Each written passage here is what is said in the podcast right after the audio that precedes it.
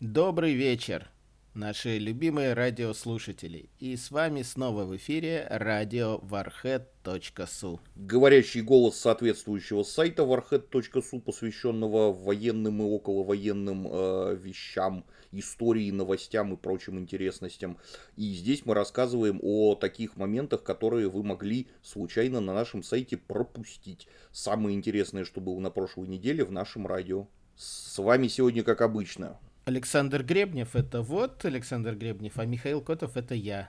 Поэтому вы уже, наверное, начали узнавать наши голоса. Да, а еще у нас сегодня специальный почетный гость Евгений Норин, но он будет чуть попозже, оставайтесь с нами. Он пока спешит в нашу студию, снимает ботинки, по пути выходит из такси, все вместе или по очереди, неважно. Я надеюсь, он сначала выходит из такси, а потом снимает ботинки уже в прихожей, а не наоборот, а то снег все-таки холодно. Зима началась. Да. Так вот, плавно переходя к новостям э, прошедшей недели. Э, собственно, новостей было не сказать, чтобы очень сильно много. Мир немножечко, с одной стороны, отдыхает после э, потрясений, которые его ждали на Новый год. С другой стороны, немного напрягается в предвкушении потрясений, которые сейчас вот тут Китай с вирусами и вот это вот все. А тут еще как раз нас порадовали э, люди, которые ведут э, так называемые часы судного дня, что они еще больше приблизились к полуночи, то есть к концу света и Третьей мировой. И теперь до полуночи у нас на этих часах 100 секунд. Миша, расскажи, что это вообще такое? Да, начнем с того, что это вообще не настоящие часы. Они реально не ходят и не бьют. Это на самом деле такой проект, который был создан в 1947 году. Создали его физики-ядерщики. В своем небольшом журнале они начали публиковать статьи, и, соответственно, в которых рассказывали, что если человечество не будет аккуратнее обращаться с ядерным оружием, то жить ему осталось не так долго. И когда готовилась самая первая статья, попросили сделать иллюстрацию одного из э, знакомых, и он нарисовал часы, на которых было время 23.53, без 7 минут полночь. Ну и, собственно, взяли это за начало отсчета. 47 год, без 7 минут полночь. И с тех пор раз в 2-3 года э, они выпускают новую статью и говорят, стало ли человечество ближе к ядерному апокалипсису и к Третьей мировой, или до него еще достаточно долго жить-дожить. Ну, как я понимаю, в последнее время они, помимо ядерного апокалипсиса, стали рассматривать вообще, что не попадя. И там всякие экологические вещи и прочее, то есть, э, что только в голову придет. Да, видишь, проблема в том, что любой инструмент рано или поздно начинает пользоваться в политических, в остросоциальных целях. Собственно, то же самое произошло с часами судного дня. И все больше там появляются такие причины изменения времени, как климатические, как э, последние вот сегодняшние изменения, это фейковые боты в интернете. То есть Серьезно? фейковые боты приближают конец света. Потрясающе. Да, именно так. У тебя есть пара виртуалов ВКонтакте? У меня 158 виртуалов, которыми я бомблю Пентагон каждый день практически. То есть, прямо я пишу, пишу, им, пишу им в комментариях, наш Советский Союз покарает. Я надеюсь, большая часть этих виртуалов симпатичные японские девочки. Разумеется. Вот. А я вот меня просто поражает, потому что когда у нас был Карибский кризис, то есть натурально там пальцы лежали на красных кнопках, и вот-вот все могло бомбануть, там мы каким-то чудом по самой грани проскочили, это было все те же без 7 минут полночь. А сейчас, когда у нас, в принципе, все окей, и никто как бы вот прям сейчас ракеты запускать не торопится, почему-то 100 секунд до полуночи, это как вообще? Из-за ботов, видимо, из-за Греты Тунберг. Именно так, Грета Тунберг тоже повлияла. Но вообще, Саш, ситуация просто следующая. Если они сейчас скажут, ребят, на самом-то деле сейчас без 10 минут все более-менее спокойно, и вообще мы живем в достаточно травоядном периоде, ну кто их будет читать или слушать? А тут они по 10, 15, 30 секунд откусывают и говорят, полночь все ближе. Вопрос только один. Как только они действительно дойдут до полночи, либо им придется считать уже миллисекунды, либо они перейдут на зимнее время. Вот это последнее было хорошо. А тогда, ну, классическая проблема с любыми острыми ощущениями, со временем они приедаются и приходится увеличивать интенсивность. А тут они сами себе еще поставили как бы финальную черту, и им действительно не получится нагнетать до бесконечности. Ну да, у них еще есть зимнее время. Ну что ж, а мы потихонечку э, переходим к статьям, э, которые вы могли пропустить, но которые заслуживают, несомненно, вашего внимания. Э, подробнее про часы судного дня вы сможете прочитать в статье, собственно, Миши, э, которая будет по ссылке в описании. А статьи других авторов, которые у нас есть, Миш, что тебе понравилось на этой неделе? А мне на этой неделе по нраву была статья Сергея Махова «Железная дорога, высокая кухня и метеостанции. Технологические инновации Крымской войны». Как выяснилось, я очень мало знаю о Крымской войне. И действительно мало знаю о ней, ну, кроме основной канвы. Кто, с кем, когда. Часто, очень часто люди спрашивают, а вот что вот вы любите, вот вы милитаристы, любите вот это все военное, а что оно дает нормальным людям? Ради чего все это вот происходит?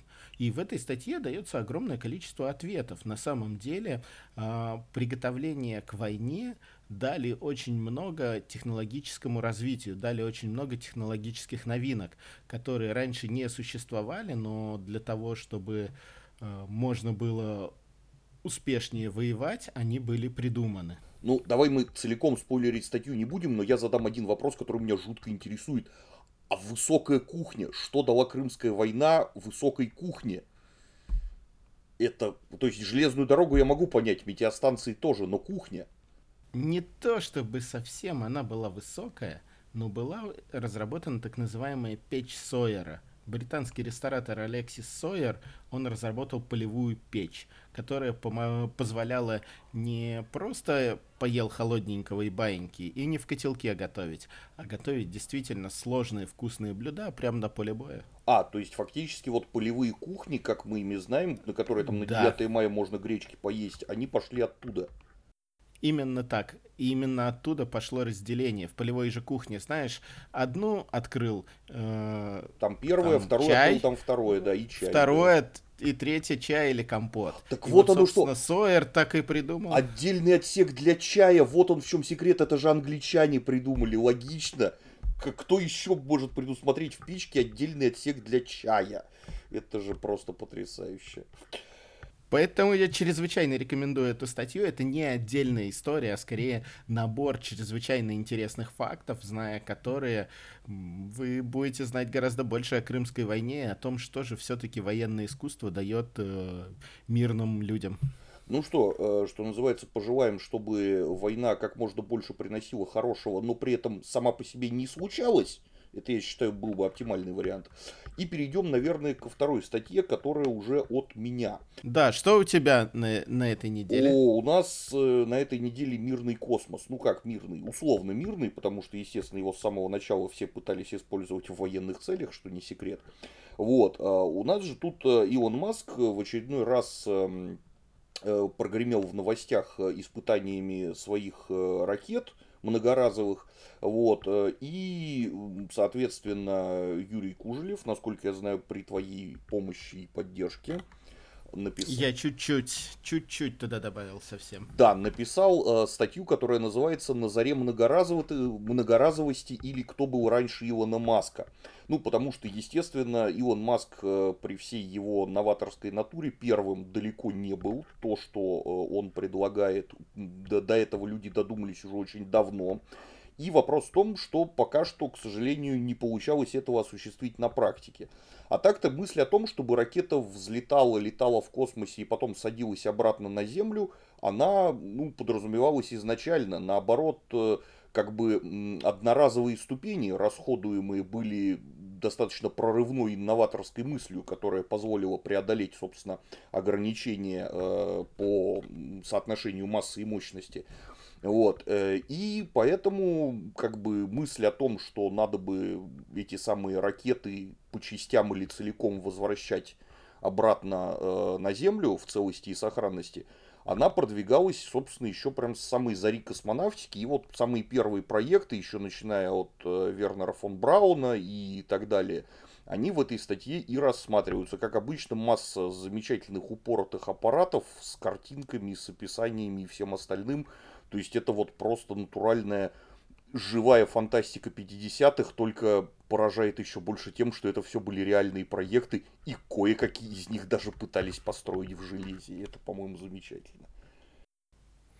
Да, на самом деле я все жду, когда сработает хотя бы один, любой, мне все равно, чей это будет американский проект, э, либо это будет российская корона или россиянка от макеевцев, когда наконец человечество сможет запустить в космос э, космический корабль целиком и вернуть его же обратно.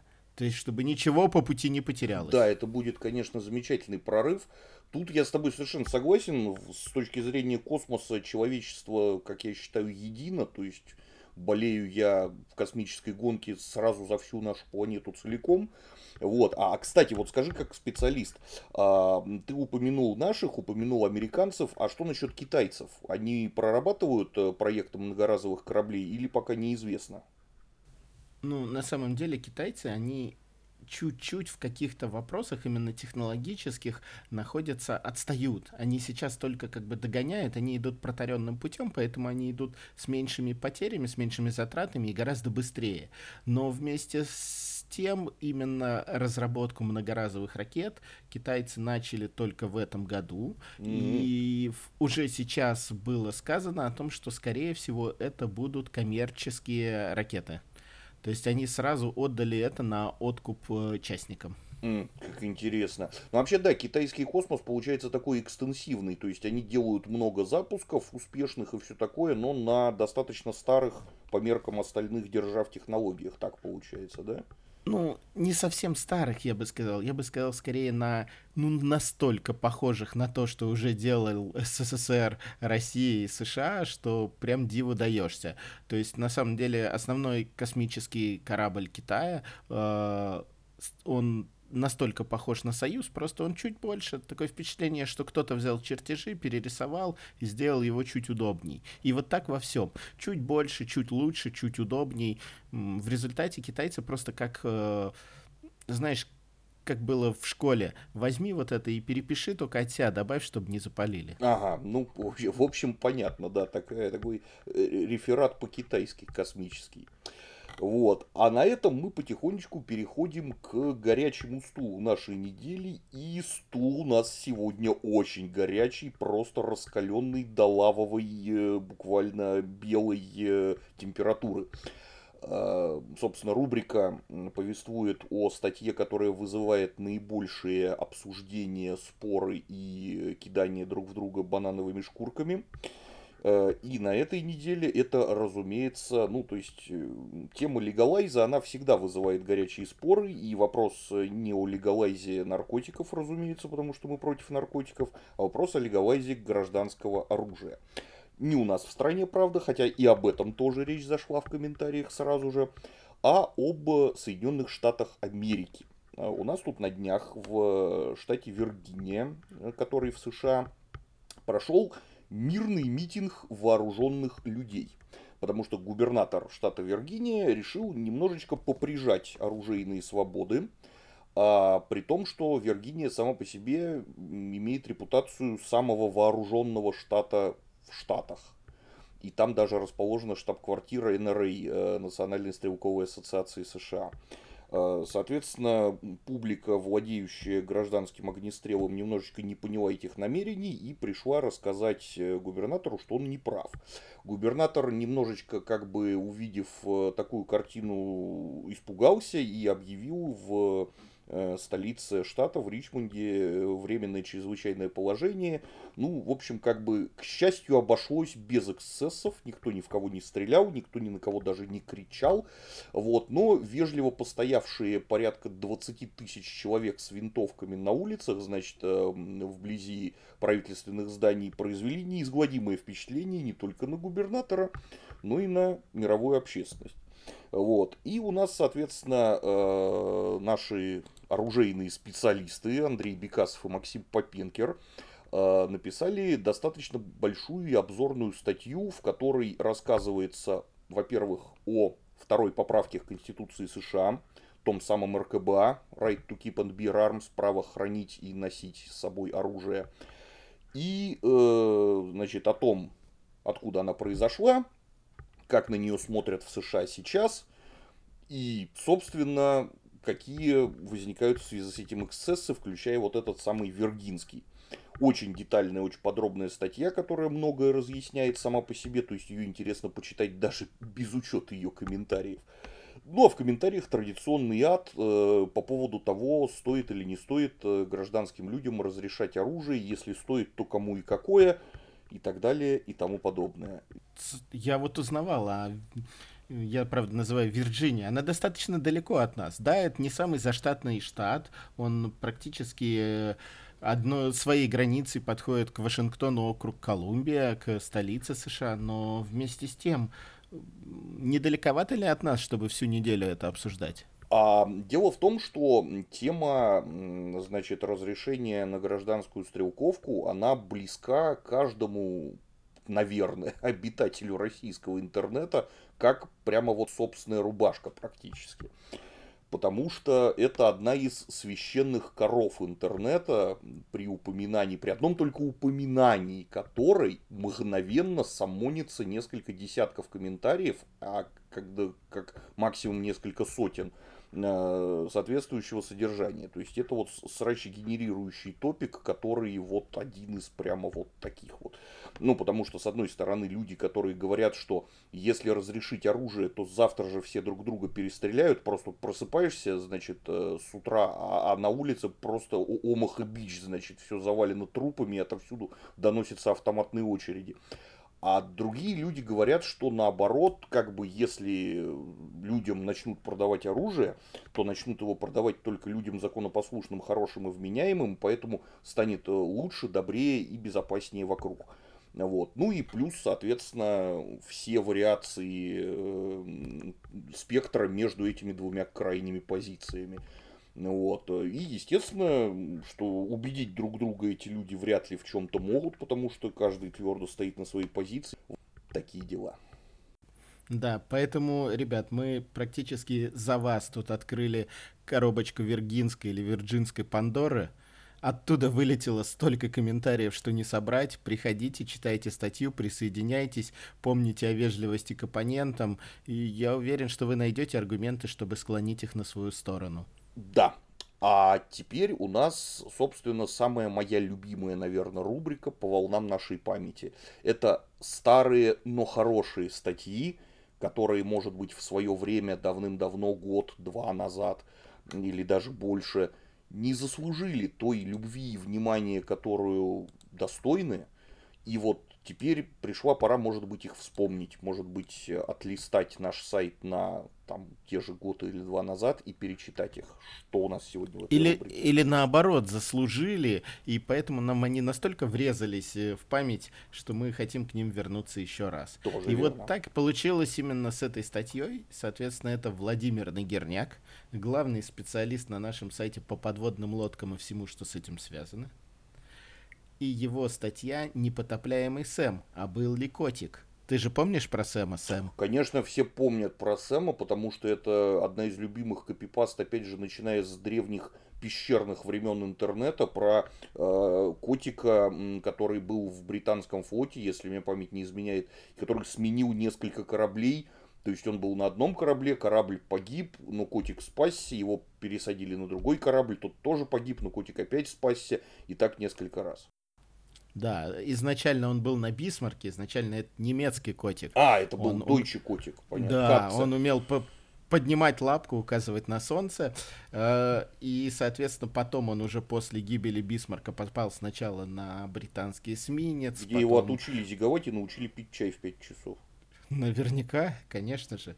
Ну, соответственно, Владимир Нагерняк берет эту легенду и пытается ее разобрать на части и показать, могло ли такое на самом деле быть или нет. Потому что все материалы про Сэма, про Сэма насколько бы они замечательные ни были, они больше похоже на легенду, нежели на действительно историческую статью, потому что не сохранилось практически ничего. Есть пара портретов и три воспоминания, и копипаста, тщательно передаваемая от одного интернет-пользователя другому. Ну, это классическая картина формирования мифа, то есть э, факты, передаваясь из уст в уста, постепенно обкатываются, как камешек на пляже под волнами, и приобретают вот такую вот единую выверенную обтекаемую форму, в которой уже дальше, да, вот в виде этой копипасты кочуют.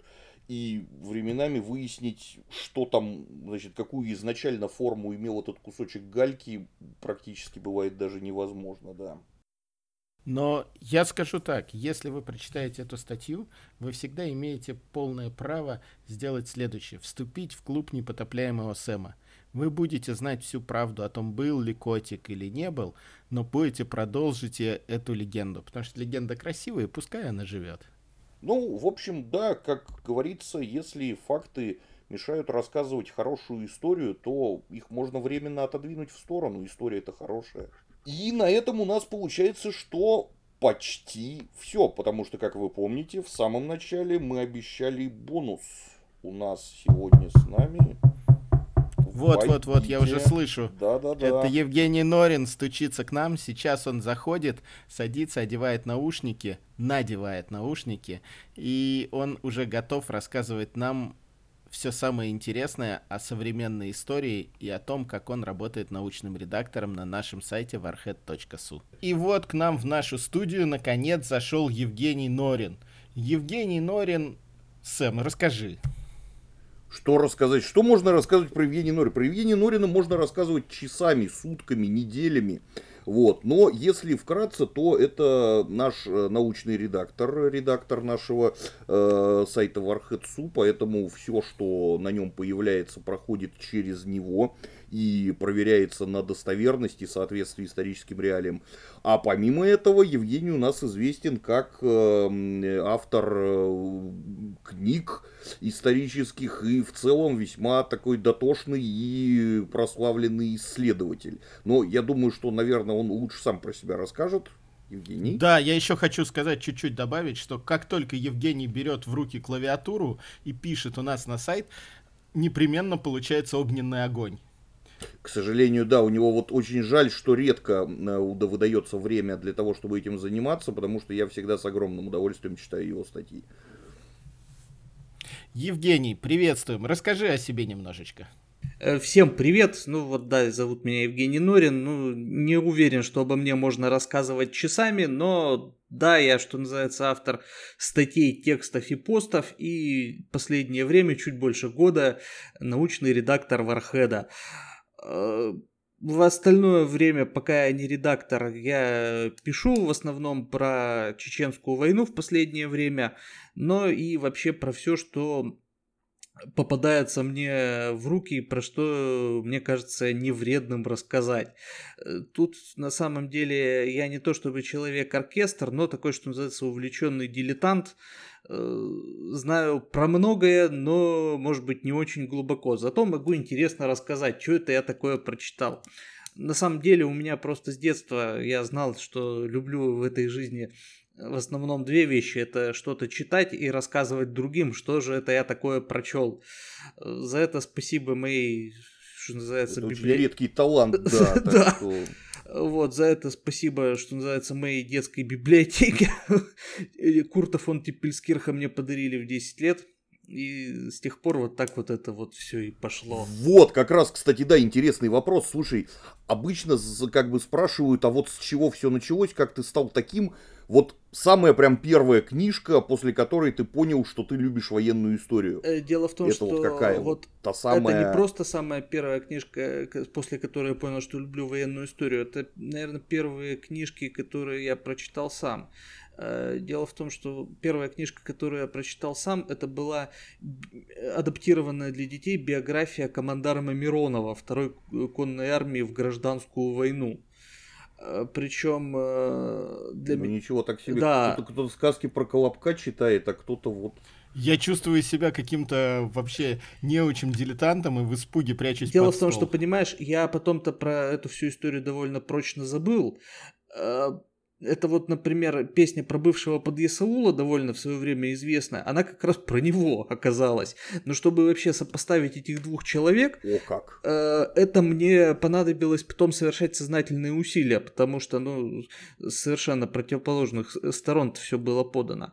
А так, да, в детстве вместо Колобка я читал вот про Миронова, про Евпатия Калаврата, про Петра Великого и так далее. И, и что называется, далее везде. Слушай, а про Евпатия Калаврата у тебя была да, детская да, такая да, книга? Да. Я вот Она даже была отлично ее. иллюстрированная, такая очень э, хорошо просто выглядит. Злой город она Нет. называлась. Я помню, она у меня тоже была. Нет, да. она называлась по-другому. Нет? Нет, сказание да, Евпатии да, да, Калаврате. А, значит, у меня был сборник, потому что туда входил тоже сказание Евпатии Калаврате, да. Там были шикарно нарисованные русские бойцы вот перерисовывал раз. Да, они вообще великолепные Там были. и татары были замечательно нарисованы тоже, да, прямо такие страшные, прям как орки. Вот, собственно, да, уважаемые слушатели, если вы хотите, чтобы ваш ребенок вырос военным историком многогранным, вы знаете, что давать ему читать вместо Колобка. Ну, не обязательно командарна, командарма Миронова, но, наверное, можно подобрать какое-то душеполезное и история развивающее чтиво. А что бы нам, кстати, ты посоветовал, Евгений? Имеется в виду из детской вот литературы такой, чтобы... Почитать. Да. Может, ты на что-то наталкивался и ну, из прям детского, вот, например, на самом деле я не оригинально посоветую Алексеева, э, потому что, ну, понятно, что он пишет с определенных там политических позиций, но очень интересно. Э, Еще вот из такого добра... Э... А Алексеева, подскажи, какую книжку? Может быть, наши читатели не в курсе, кто это? Не рассказы о русской истории, как-то так называлась и их издавали просто дикое невероятное количество раз, под диким же невероятным количеством названий, он был не, э, исключительно плодовитый автор. О, кстати, еще одно, знаете, что вспомнил? Иванов «Повести древних лет». Вот это был мой любимый, что называется, детский исторический роман. Там был про викингов, э, которые завоевывали Русь-матушку, а Русь-матушка, соответственно, отбивалась всеми возможными способами. И вот ты знаешь, вот Иванов был действительно хорош, просто, я бы сказал, восхитителен. Я и позднее с нек... не без удовольствия перечитывал. Викинги там мрачные, жуткие, что просто я не могу, но колоритные тоже сверх всякого вероятия. Ну и наши тоже не подкачали. Вот Иванов «Повести древних лет», э, книжка написана где-то где-то глубоко в сталинскую эпоху, я не помню уже точно, но она прям роскошная, правда, с историей там автор обращался, ну, довольно вольно, но это ж скорее уж, знаешь, из разряда... В детстве главное да, пробудить да, интерес, это вот да, до фактов импульс. человек потом сам Да, докопается. это дать импульс. И вот там сцена кульминационная, когда новгородцы рубятся с викингами, это просто на самом деле абсолютно адский ад, там трэш, угар и я сейчас до сих пор про это... После этого ребенок может начать играть в Warhammer вообще, то есть как бы, да. Это а разве не этого ли мы добиваемся, Сэм? Ну вообще все... Мы же, мы, же, мы, же, мы, же, мы же не торговые агенты Games Workshop, правда? Хотя да, все-таки это, это то... Нужно готовить ребенка к будущему, к мрачному и темному будущему. Вот на самом деле, уже только вот сейчас, да. когда я перечитывал вот Иванова, я понял, насколько он все-таки работал с источниками, потому что там он э, вольно обращался с историей не потому, что он ее не знает, а потому что он ее он знает, но он ее перерабатывает в интересах фабулы. Там местами э, он, например, впрямую практически сагу о Бегеле цитирует.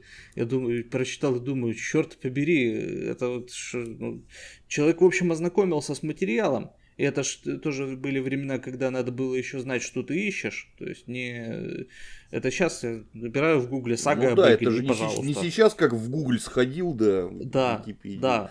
В общем... Да, замечательно. Классно. Ну, я хочу сказать, да, что все ссылки на эти книги появятся у нас э, под нашим подкастом, поэтому не волнуйтесь, не нужно проматывать назад.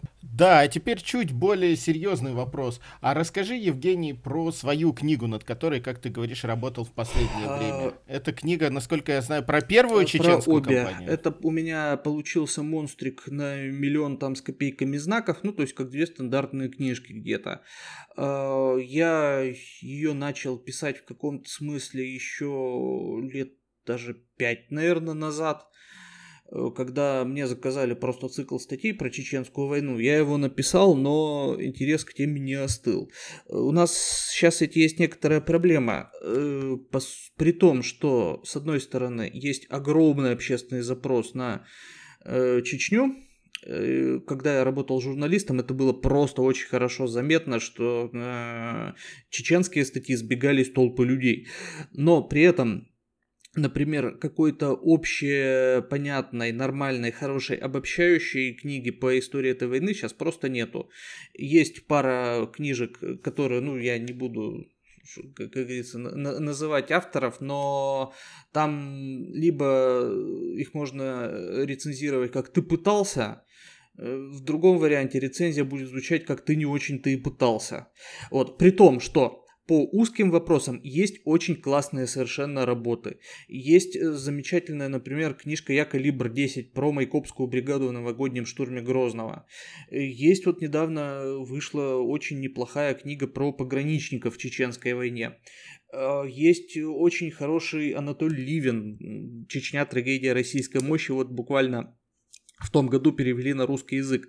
Но это все более-менее по узким вопросам. Э, потому что, вот, допустим, Ливен тот же, он больше разговаривает о контексте войны. А, скажем так, не то, что Чечня, а Россия 90-х и Чечня. А, калибр 10, ну то же самое. Это даже не штурм Грозного, это именно вот Майкопская бригада, с, немножко с Самарским полком. Вот. А мне стало интересно как-то всю вот эту вот мелкодисперсную массив этот информации как-то объединить в, не, в некое единое связанное повествование. Потому что вот если взять человека с улицы, то он, скорее всего, что-то слышал о Чечне. Но если э, его окунуть вот в этот океан, который есть сейчас, то он там очень быстро утонет, потому что, допустим, география Чечни очень важна для повествования, но э, вот, допустим, Бамут – я не уверен, что абсолютно все точно скажут, где этот Бамут вообще находился и почему его так долго штурмовали и где он географически находится. Э, и то же самое, допустим, касается всякой специфической терминологии. Опять же, если человек просто с улицы, который не относится к... Для кого это не относится к теме постоянного интереса, если он начнет читать, то он очень быстро утонет во всех этих э, УЗРГМах, э, АКСУ, АГС-17 и прочих, прочей специфической машинерии. Ну, с этим-то ладно, еще попроще, но э, если начать просто читать вот как есть то, что есть про Чечню, то ты очень быстро рискуешь в этом утонуть, потому что не совсем понятна логика событий, а то есть совсем непонятно. Совершенно непонятно, кто на ком стоял, что зачем следовало, э, в этом очень легко потеряться. И я поэтому, да, написал книжку, которая, ну, отвечала бы на большую часть вопросов э, дилетантов то есть, чтобы человек, который, для которого чеченская война не является темой постоянного интереса, чтобы он открыл книжку, э, прочитал, и у него возникло некое цельное представление обо всем предмете. При этом я, конечно, совершенно не льщу себя надеждой, что я закрываю тему, потому что на самом деле, чем больше пишешь, тем больше понимаешь, э, насколько широка площадь столкновения, широк периметр столкновения с непознанным. Но не надеясь закрыть тему, я надеюсь, что я все-таки немножко на новом уровне ее открою. Скажем так. Прекрасно. А расскажи, пожалуйста, Евгений, когда твою книгу можно будет ждать? Осенью. Это, это, это, это потому осенью. что да, потому что я как раз вот прям, прям захотел ее прямо вот прочитать. С издателем это... уже говорили, этой осенью будет. Вот, если что. Этой осенью. А а известно название, как будет называться? Она будет очень просто «Чеченская война». Я подумал, скумекал, а потом решил, что тут нет смысла выпендриваться. Если это название никто не занял, почему бы не занять его мне? Логично. Да. Поэтому, уважаемые наши радиослушатели, я думаю, что вы все записали и намотали на ус. Евгений Норин, книга «Чеченская война» выйдет э, осенью 2020 года. И мы ее, как и весь коллектив Вархеда, э, настоятельно не рекомендуем пропускать. Это стоит того. Вообще, кстати говоря, то так получилось, что пока я работал над этим делом, было официально объявлено о завершении контртеррористической операции на Кавказе. Я думаю, что все это пропустили, потому что это было как-то очень незаметно. Но в конце 2017 года вот было официально объявлено, что все, война закончилась. Но это, правда, тоже такой условный рубеж. Кстати, из таких забавных моментов, Последний бой Имарата Кавказ произошел в 2016 году в Санкт-Петербурге. Последний его, так сказать, эмир э, пытался уехать в Финляндию, но его там перехватили по дороге и в Петербурге ухлопали. Так что, Михаил, вы живете в историческом городе, в городе, в котором закончилась э, история Имарата Кавказ. И хорошо, что закончилось, потому что я помню про одного товарища, который ему все-таки удалось бежать в Финляндию, и там была очень длинная историческая история.